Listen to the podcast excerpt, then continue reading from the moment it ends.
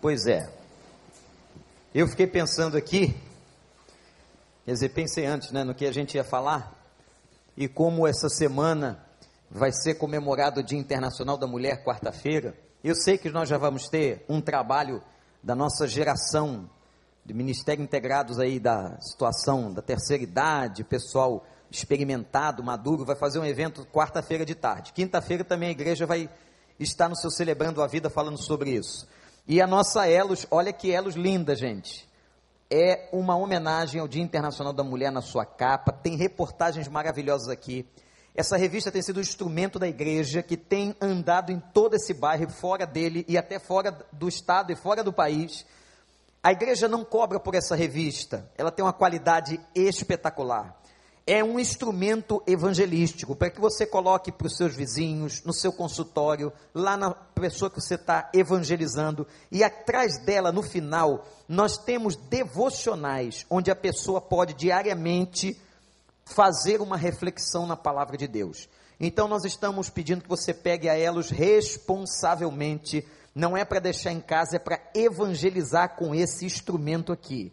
10 mil exemplares são produzidos da Elos. Tem sido uma bênção. Nós temos recebido muitos elogios, muitas informações de quanto a Elos tem sido importante. E a capa dela é sobre o Dia Internacional da Mulher. Eu fiquei pensando, viu, irmã Darília, é, qual mulher que eu usaria? Pensei até em falar da irmã, mas falei, não, não vou falar da irmã Darília porque o Joel não vai gostar.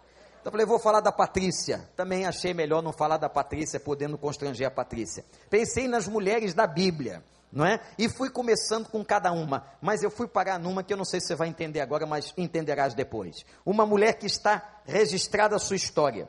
No Evangelho de Lucas, capítulo de número 7. Abra a sua Bíblia. Lucas capítulo 7. Ou ligue aí o seu eletrônico. Nós vamos ver uma mulher essa mulher ela é muito interessante e a história dela é muito interessante. Essa mulher, a experiência que nós vamos ver dessa mulher, é uma mulher que não disse uma palavra. Você pode imaginar uma coisa dessa?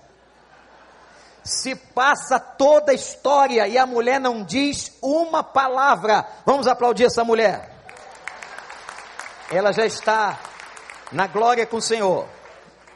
E o que eu vou contar aqui não é mito, não é mentira, não é nenhuma história da carochinha, é da Bíblia. Abra sua Bíblia e você vai ver comigo o que aconteceu com essa mulher. Capítulo 7, versículo 36. Convidada por um, convidado por um dos fariseus para jantar, Jesus foi à casa dele e reclinou-se à mesa. Ao saber que Jesus estava comendo na casa do fariseu, certa mulher daquela cidade, de, daquela cidade, uma pecadora, trouxe um frasco de alabastro com perfume e se colocou atrás de Jesus a seus pés. Chorando, começou a molhar-lhe os pés com as lágrimas. Depois os enxugou com seus cabelos, beijou-os e os ungiu com perfume. Ao ver isso, o fariseu que havia convidado disse a si mesmo: Se este homem fosse profeta, saberia quem nele está tocando e que tipo de mulher ela é. Uma pecadora. Então lhe disse Jesus: Simão, tenho algo a dizer-lhe. Dize, mestre disse ele. Dois homens desviam a, deviam a certo credor. Um lhe devia 500 denários e o outro 50.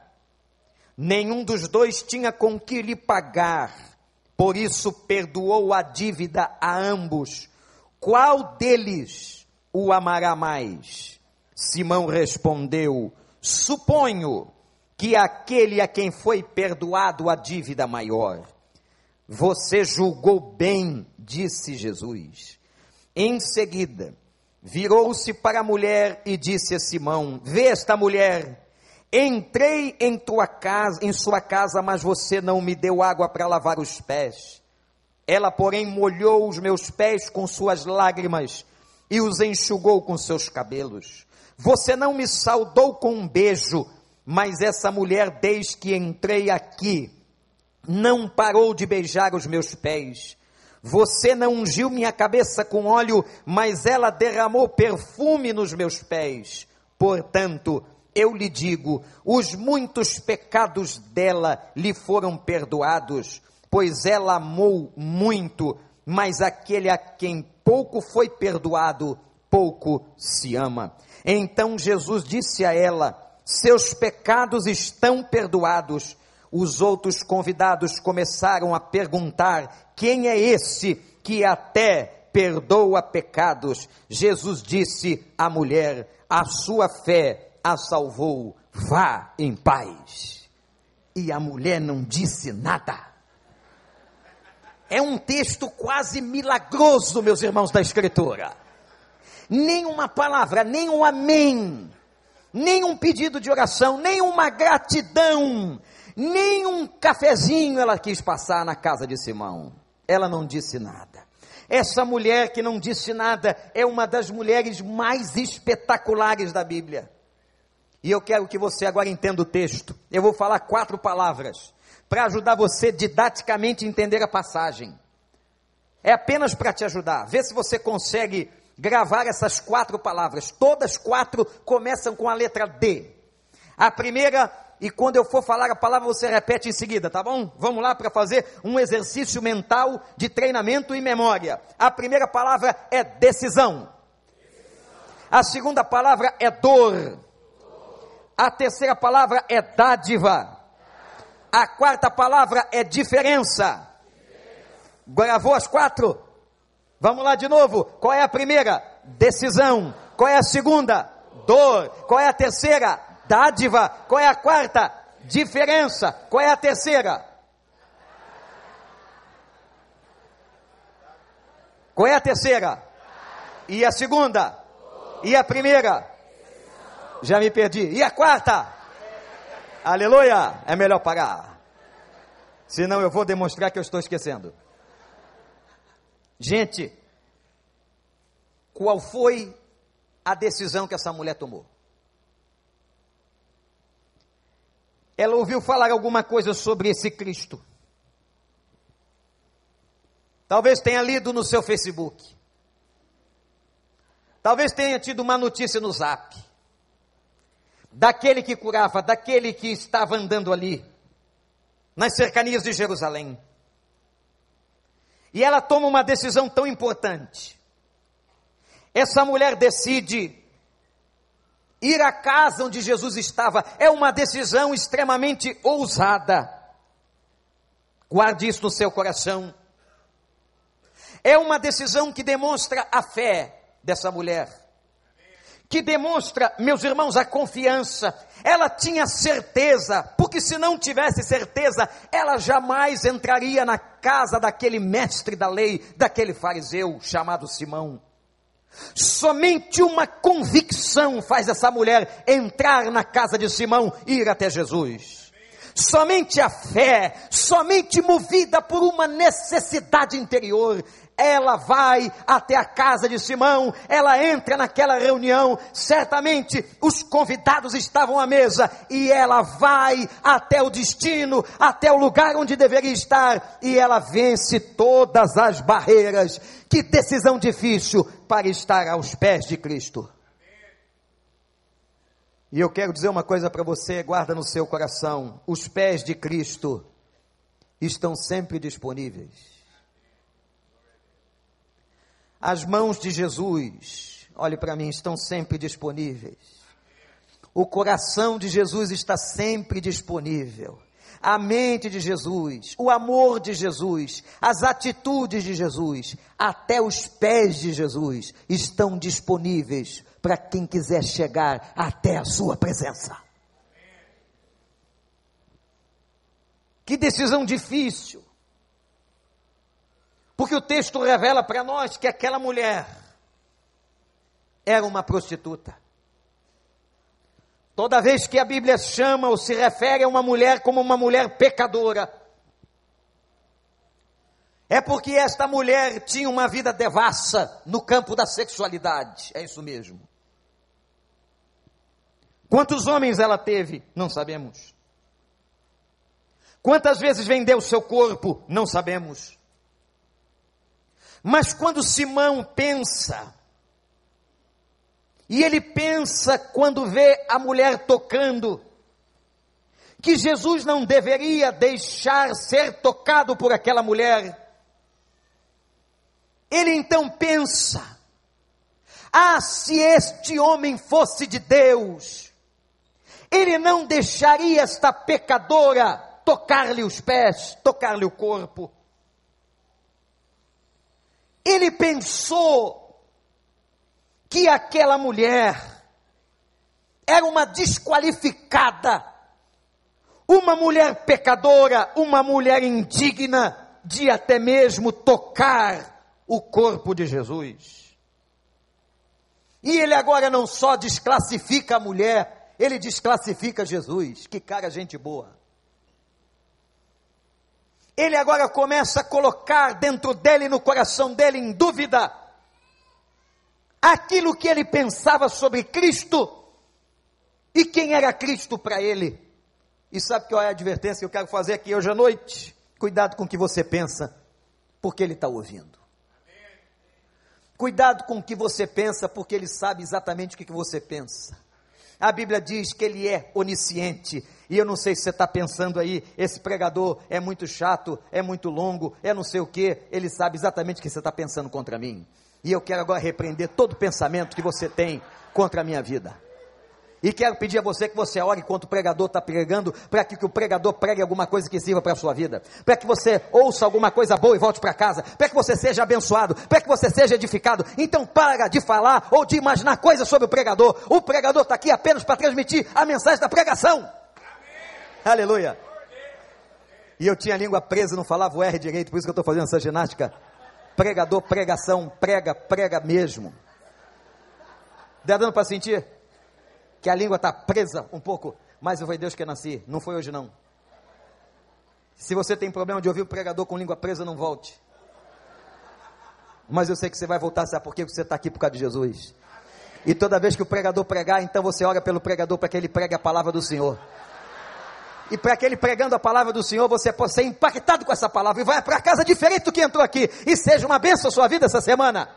Oh, louvado seja o nome de Deus.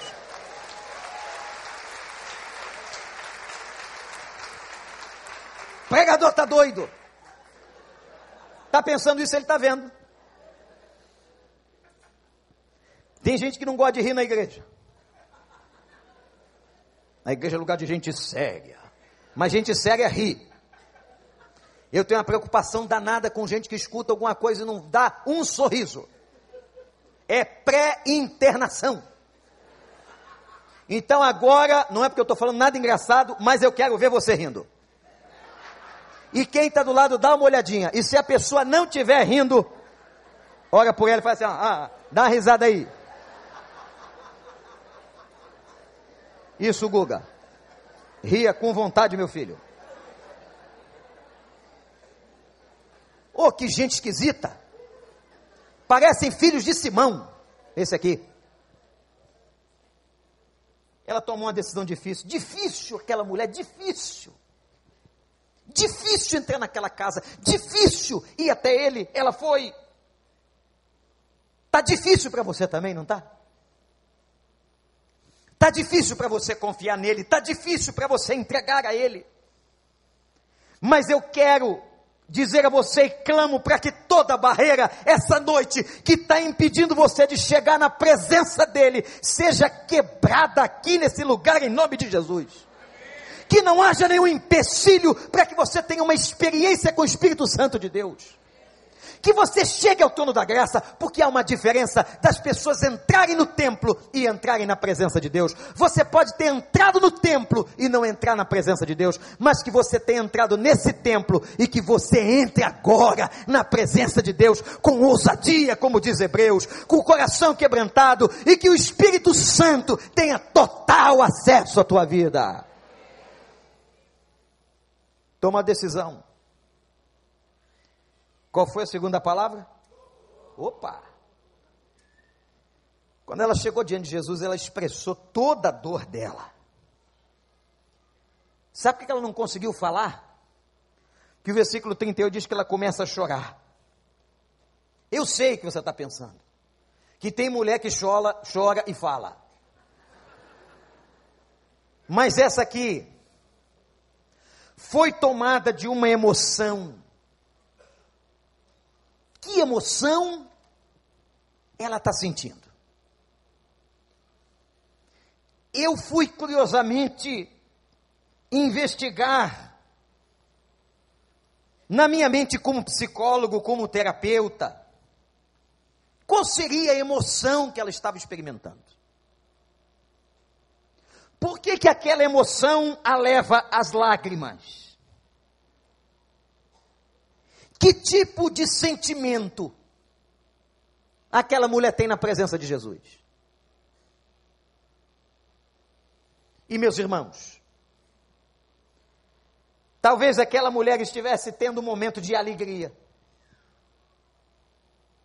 por ela ter conseguido vencer a barreira e entrado na casa de Simão porta dentro.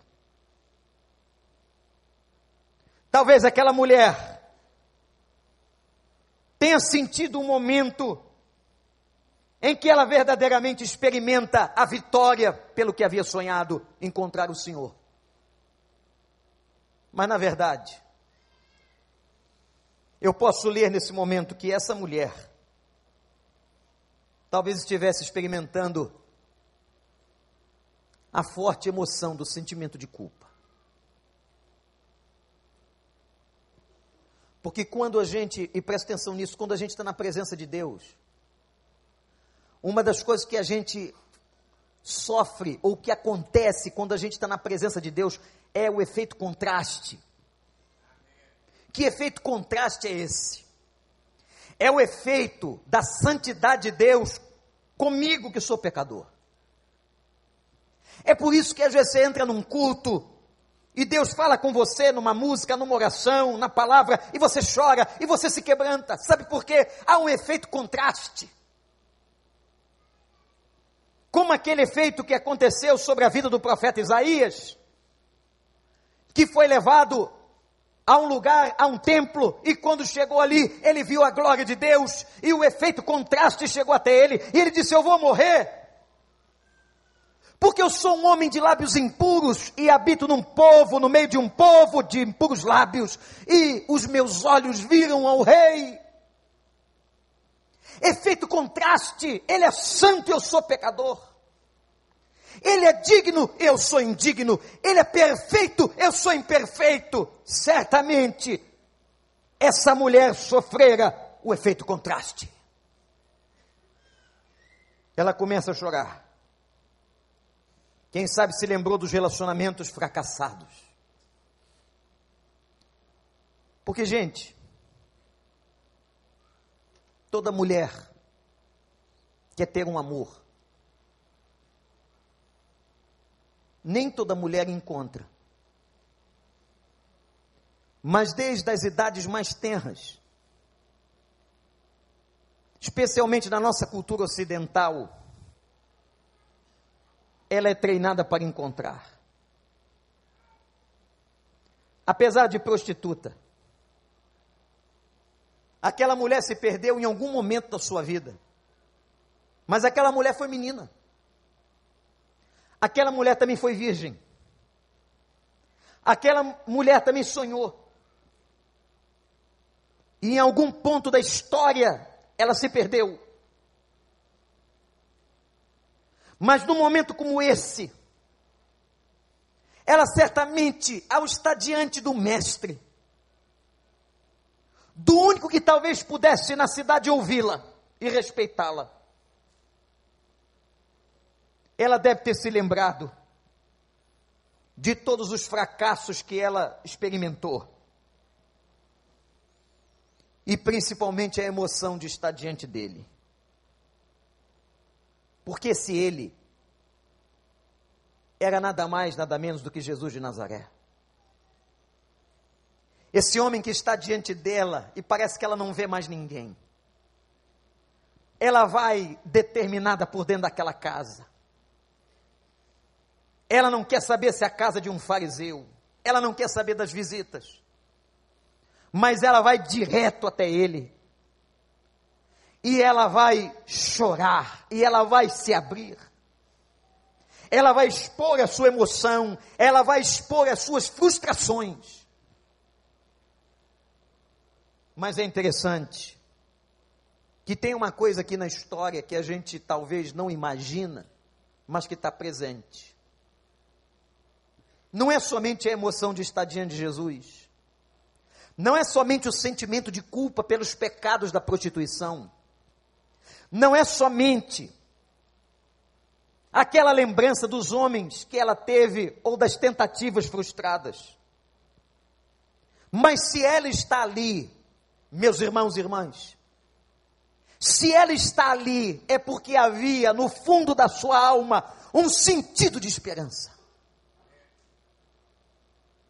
Havia lá, no fundo do coração, nos porões da alma, uma vontade incontrolável de que ele olhasse para ela, de que ele lhe desse atenção, mas que, sobretudo, que ele lhe desse absolvição dos pecados. Ela não foi lá apenas para contemplar o Galileu.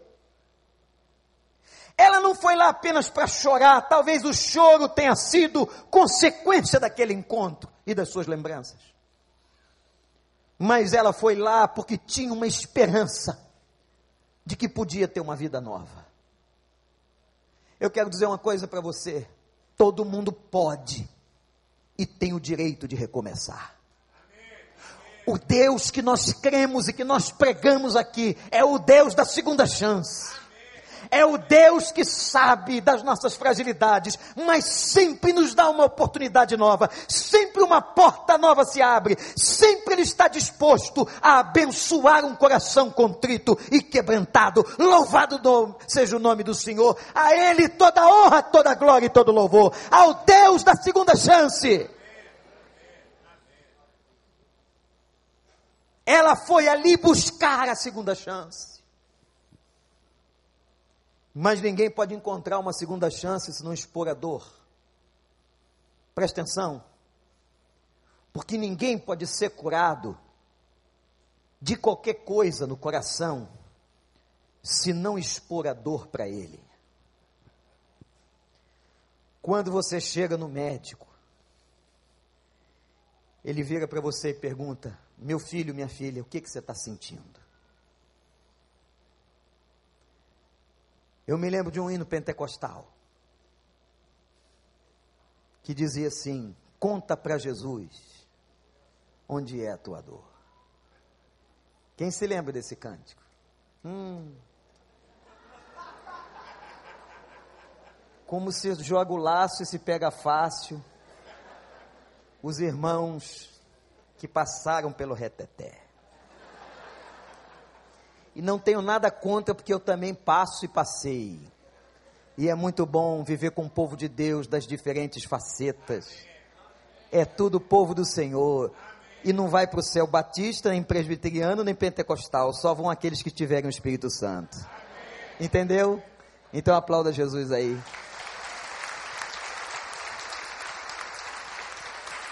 E se você não tem, corre para ter, viu? Corre para ter porque o destino está selado. Conta para Jesus onde é a tua dor. Ela contou sem uma palavra. Ela contou chorando. Ela contou na sua tristeza.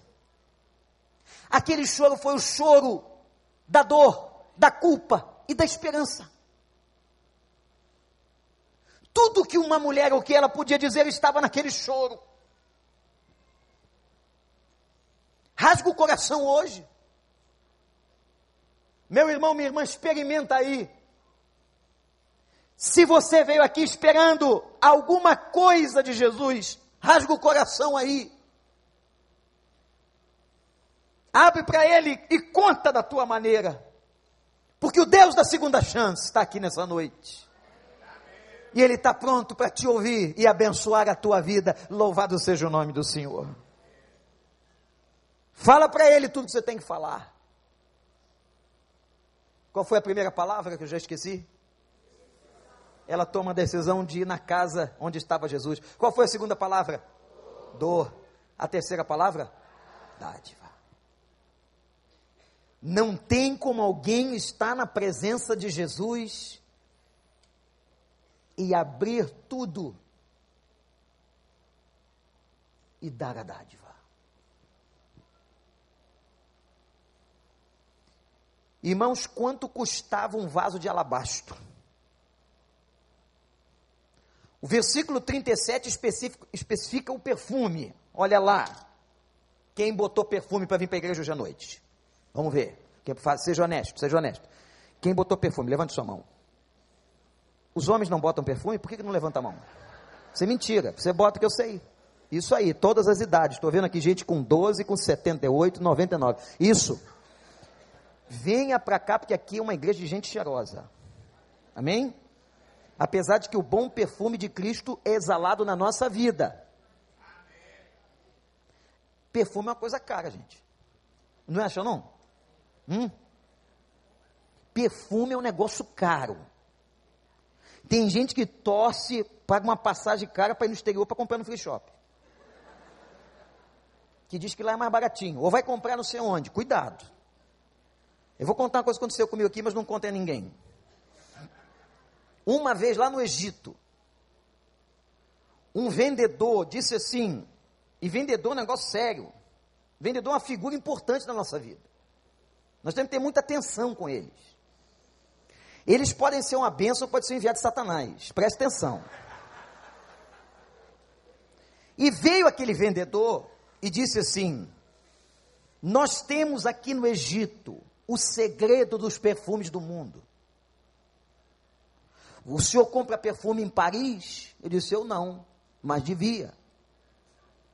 Porque lá você tem a essência, você tem os melhores fragrâncias. Ele explicou, deu uma aula sobre perfume. Eu disse assim: Mas é daqui do Egito que sai tudo. Eu falei: É. É.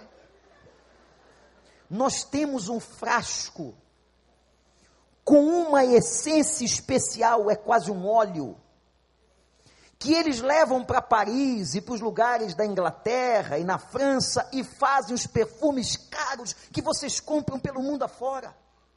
O segredo está aqui. Era um vidro, irmãos, desse tamanho. E eu acreditei. Foi tão bem vendido aquele produto e eu disse: quanto custa? O senhor ainda tem uma questão. Vendedor bom é assim. Quanto tempo dura a fragrância que o senhor passa? Eu falei: ah, 24 horas já foi. E é verdade. Esse vai ficar pelo menos sete dias. Você imagina uma pessoa cheirando Secauã sete dias cheirando aqueles da Hugo Boss sete dias, cheirando aquela perfumada toda, Jadó, sete dias. Seria, imaginei que negócio legal, pois eu paguei caro.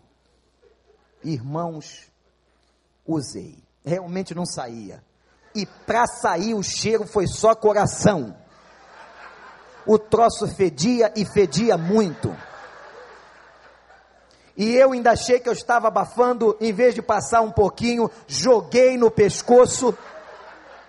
O óleo escorreu, como parecia o Salmo 133. Eu falei, agora eu estou banhado. Quando eu saí do lado de fora do hotel, encontrei a galera e falou, pastor, o que, que é isso? Onde o senhor arrumou esse cheiro? e eu crente que eu estava cheiroso, meus irmãos, era uma peste aquele cheiro. Perfume é uma coisa cara, um vaso de alabastro feito na Síria. Algo caríssimo. E diz a Bíblia que ela tinha levado intencionalmente para fazer de dádiva. E o texto diz que ela não ousa derramar o perfume a não ser sobre ele. Eu fiquei pensando quantos homens essa mulher levou na prostituição para juntar esse dinheiro e agora derramar. Ela derrama o perfume. E ela está na presença de todo mundo, chorando. E agora você vai entender uma cena das mais importantes no texto. Porque uma mulher não podia soltar o cabelo em público. Ela não está preocupada com Simão. Ela não está preocupada com ninguém. Ela solta o cabelo e ela enxuga os pés do Senhor. E o perfume se derrama se mistura com as lágrimas. E o texto diz que ela começa a beijar. Só um escravo tocava no pé de uma pessoa. Quando ela toca no pé do Senhor, ela faz o maior reconhecimento que uma pessoa pode fazer, sem dizer uma palavra. Ela reconhece-o como Senhor. Ele não é apenas um pregador, ele não é apenas um curandeiro. Quando ela dá, quando ela derrama aquele alabastro e ela enxuga com seus cabelos. E ela beija os pés de Jesus. Aquele perfume tão caro, ela está dizendo: Eu creio no Senhor. A dádiva de ter derramado o corpo, a alma e o espírito na presença dele. Ela derramou tudo. Tudo que era e tudo que tinha estava derramado. É isso que Deus espera de você, mulher. É isso que Deus espera de você, meu irmão. Que você entregue a Ele tudo. Aquilo que foi mais caro para você, entrega para Ele. Eu não estou falando de oferta. Eu estou falando de alma. Eu estou falando de coração. Eu estou falando de você dar a Ele o melhor de você mesmo. Quantas vezes ouvi na minha vida, eu vou deixar para entrar para a igreja, assim que a gente diz. Muita gente. Eu vou deixar para entregar meu coração a Cristo lá no final. Porque agora eu quero curtir. E você quer dar a Ele o que sobra. E Ele está esperando que você faça a entrega total, a dádiva, o coração, a sua alma, a inteligência que Ele te deu, os talentos que Ele te deu. Derrama na presença do Senhor e se tu uma bênção. Aquela mulher se converte, porque só uma pessoa convertida entende o que é dar. Uma pessoa que não experimentou uma conversão não entende o que é dar.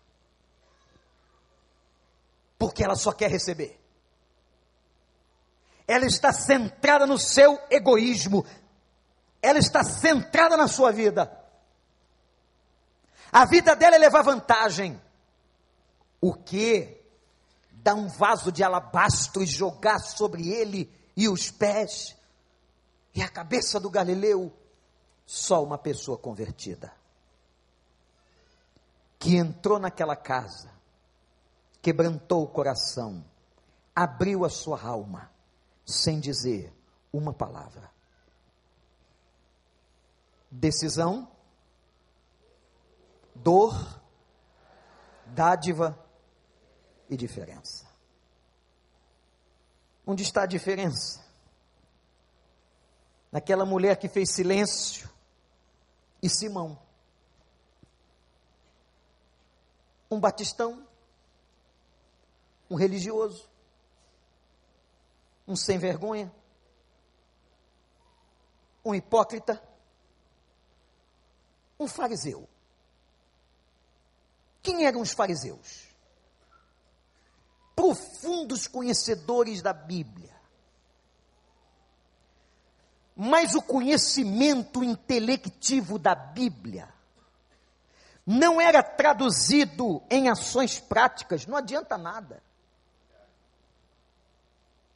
Eu conheci e conheço pessoas não crentes que têm um grande conhecimento da Bíblia,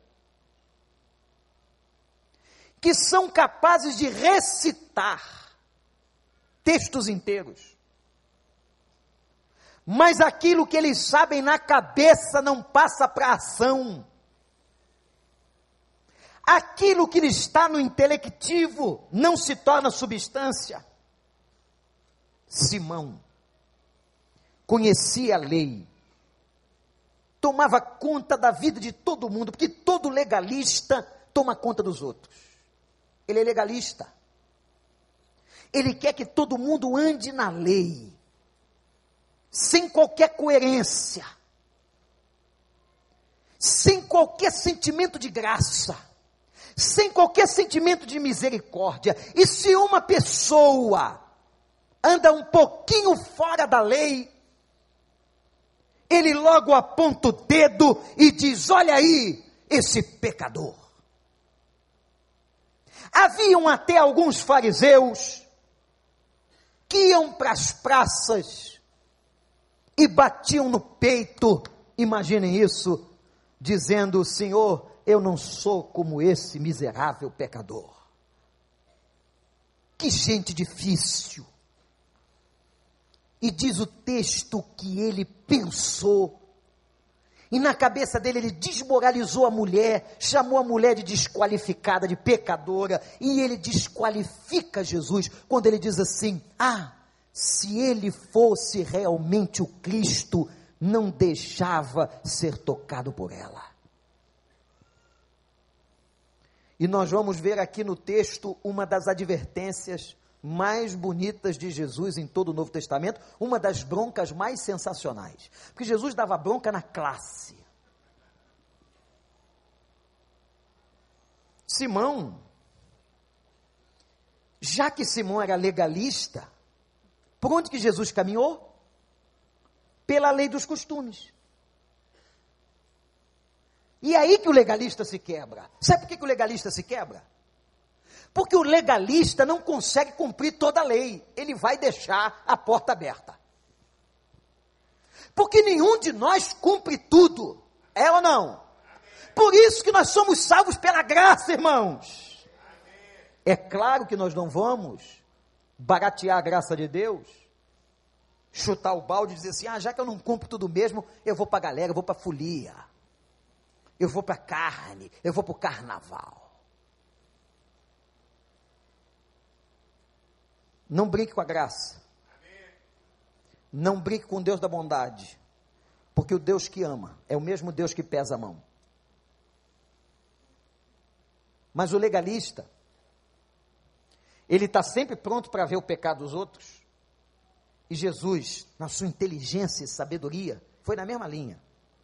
Simão, é costume que quando alguém entra na sua casa, o anfitrião lhe beije. Você não me beijou, Simão? O beijo, Simão, é símbolo da paz. Quando um homem na Palestina beija o outro, eu já vi essa cena várias vezes, ele está transmitindo paz. Simão, você não me deu um ósculo, um beijo sequer, e essa mulher não se cansa de beijar os meus pés. Tu não é legalista, Simão? Os costumes dizem também, Simão, que quando alguém entra em casa por causa da poeira da rua, o anfitrião traz a bacia de água para lavar os pés. Simão, você não trouxe a bacia e a mulher está lavando os meus pés com suas lágrimas e as enxuga com o cabelo. Simão, o costume diz que quando a visita entra, Simão, você deve ungir a cabeça com azeite, em sinal de espiritualidade e de religiosidade. Simão, você não me ungiu, mas essa mulher derramou um vaso inteiro de alabastro da Síria. Simão, deixa de ser hipócrita. Fariseu, mentiroso. Agora não é mais Jesus, não sou eu que estou falando. Que Jesus não fala assim.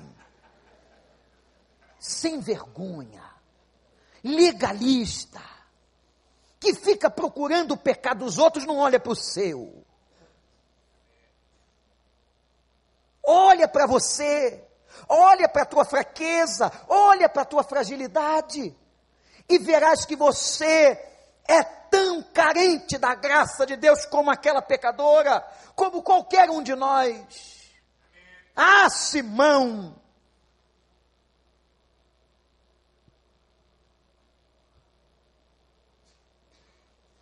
Essa mulher está me beijando. Que lição. E aí ele conta uma parábola. Jesus e as suas parábolas. Já tinha matado o legalista. Agora ele enterra. Simão, quem a gente ama mais? Quem a gente perdoa pouco ou perdoa muito? Olha que interessante. Simão prontamente, como um rabi, que todo fariseu era um rabi, é claro, mestre. Se muito foi perdoado, é porque muito se ama. Então, Simão, hello. E agora, Simão? Se essa mulher precisa de muito perdão, se essa mulher precisa de tanto perdão e fez tanta coisa errada, é evidência que nós precisamos amá-la. A quem muito se perdoa, muito se ama. Se você perdoa alguém pouco, o que, pastor? Nunca ouvi isso, ou está ouvindo hoje. Mas, pastor, tem gente que faz conta sobre perdão. É um legalista. Aqui na igreja eu sei que não tem gente assim, mas tem gente que diz assim: bom, a Bíblia manda perdoar 70 vezes 7. O cara contou, deu 490. Aí ele vai para casa. O lugar que você mais perdoa é dentro de casa, é ou não é? Lógico, é com aquele que você vive todo dia. Aí o cara o legalista faz assim, ele bota 490 pauzinhos, daqueles da matemática. Já te perdoei hoje uma vez. Duas vezes. Já está em 15. 15. 29. O desgraçado vai até 490 e não entendeu que ali está uma contagem simbólica, porque sete era o número da perfeição de Deus.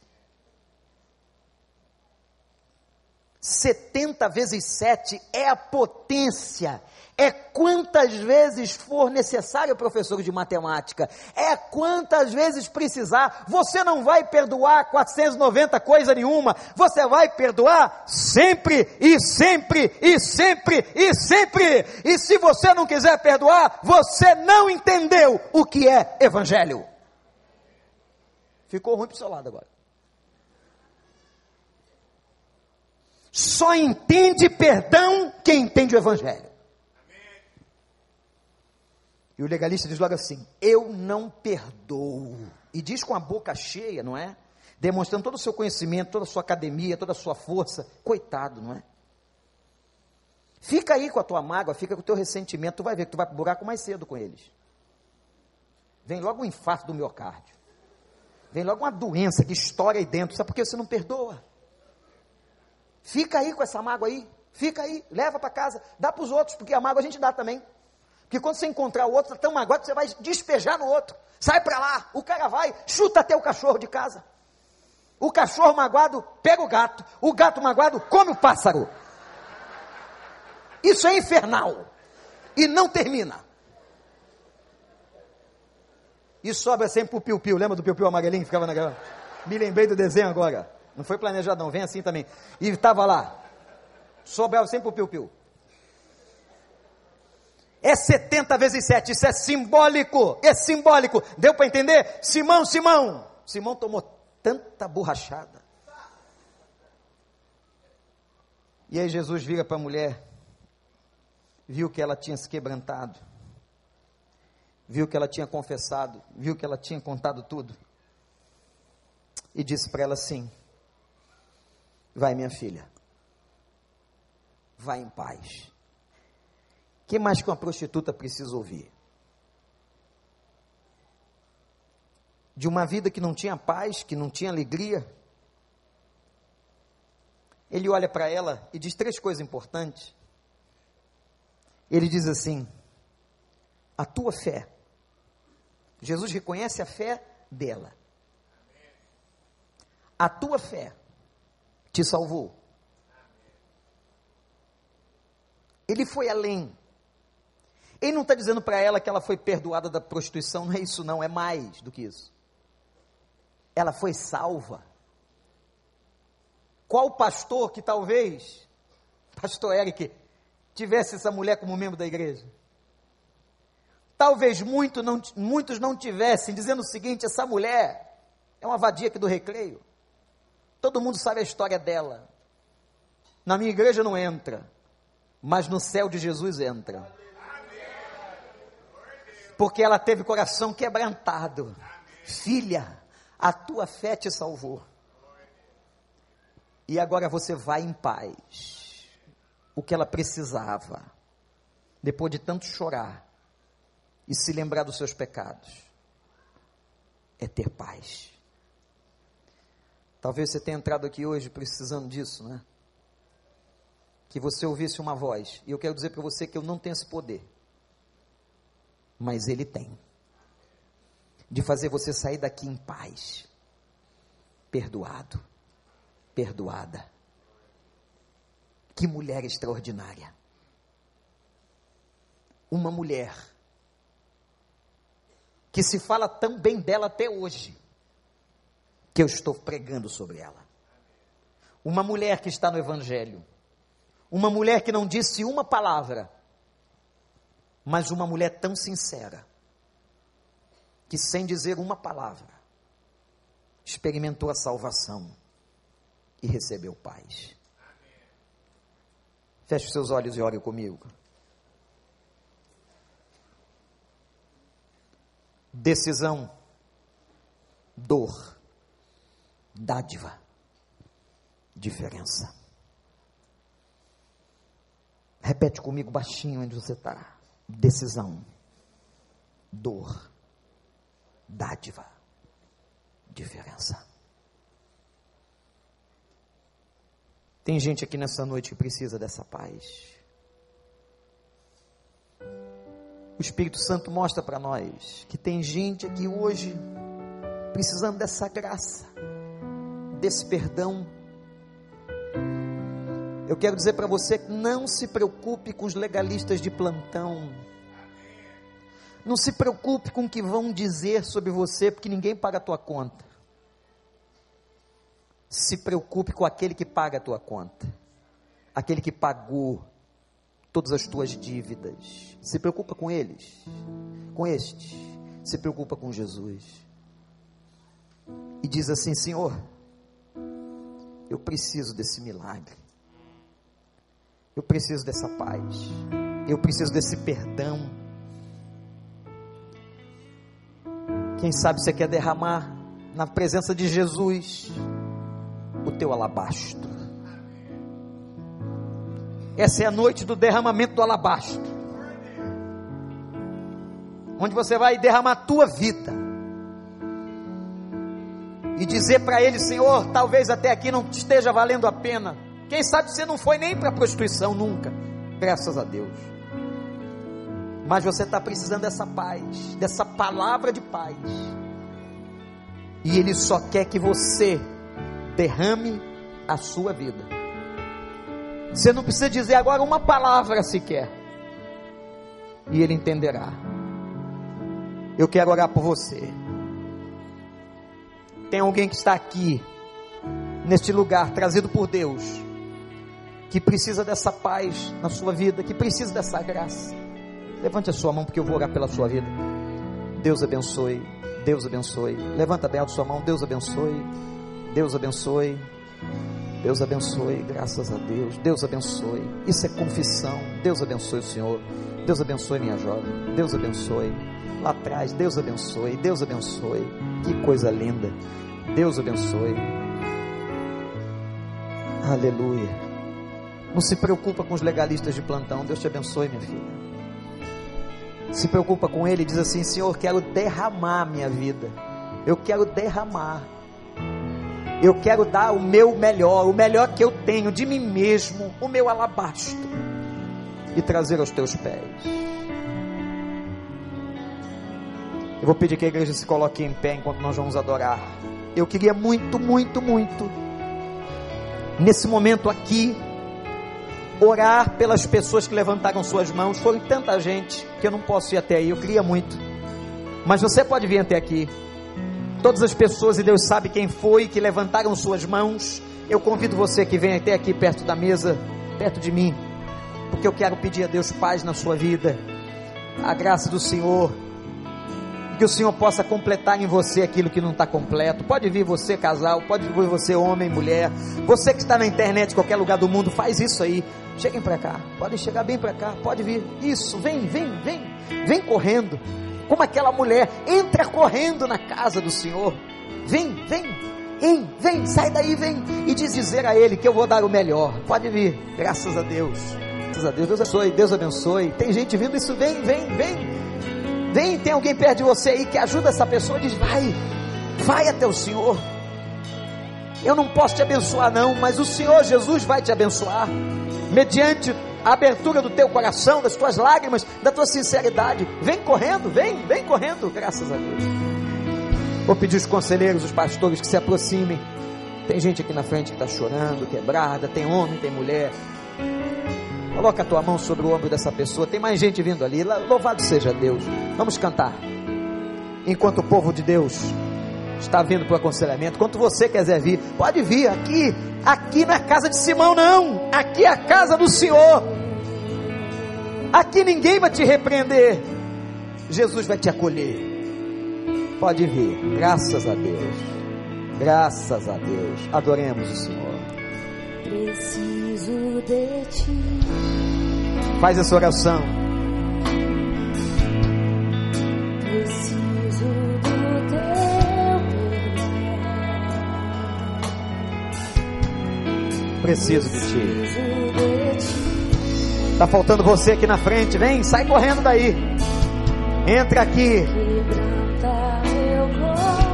Vem pro altar. Vem pro altar. Vem, vem. Vem se derramar nesse altar aqui. Vem. Isso. Pode vir. Lá de baixo. Você, marido, você, esposa, você, filho, você, filha, você, casal. Vem, vem. Assim é. Isso. Preciso de ti. Eu preciso de ti. Vem dizer isso aqui no altar do Senhor. Vem. Isso. Aleluia.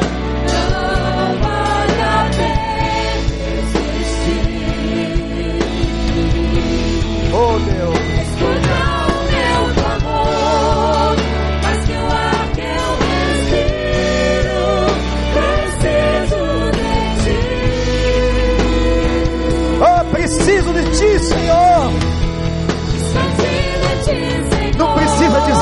Não posso viver.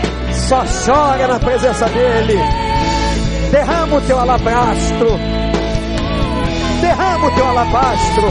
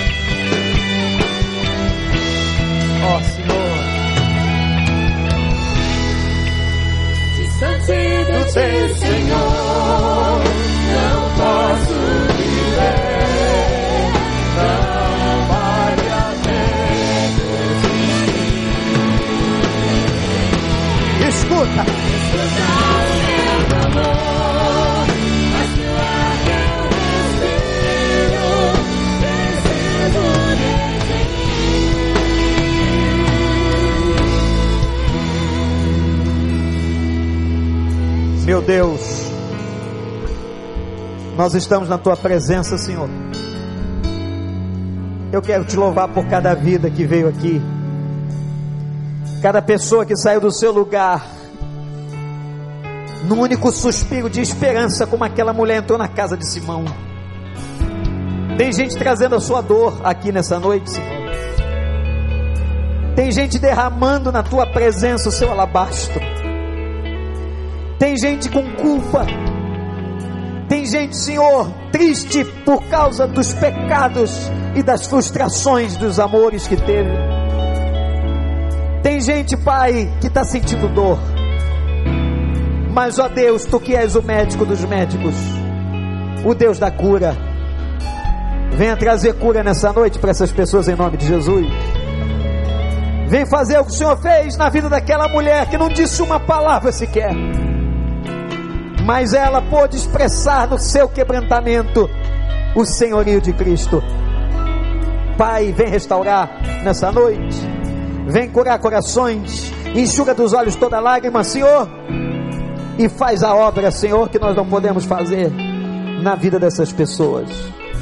Oh, meu Deus, meu Pai, derrama da tua graça, do teu perdão, que saiam daqui renovados, em nome de Jesus.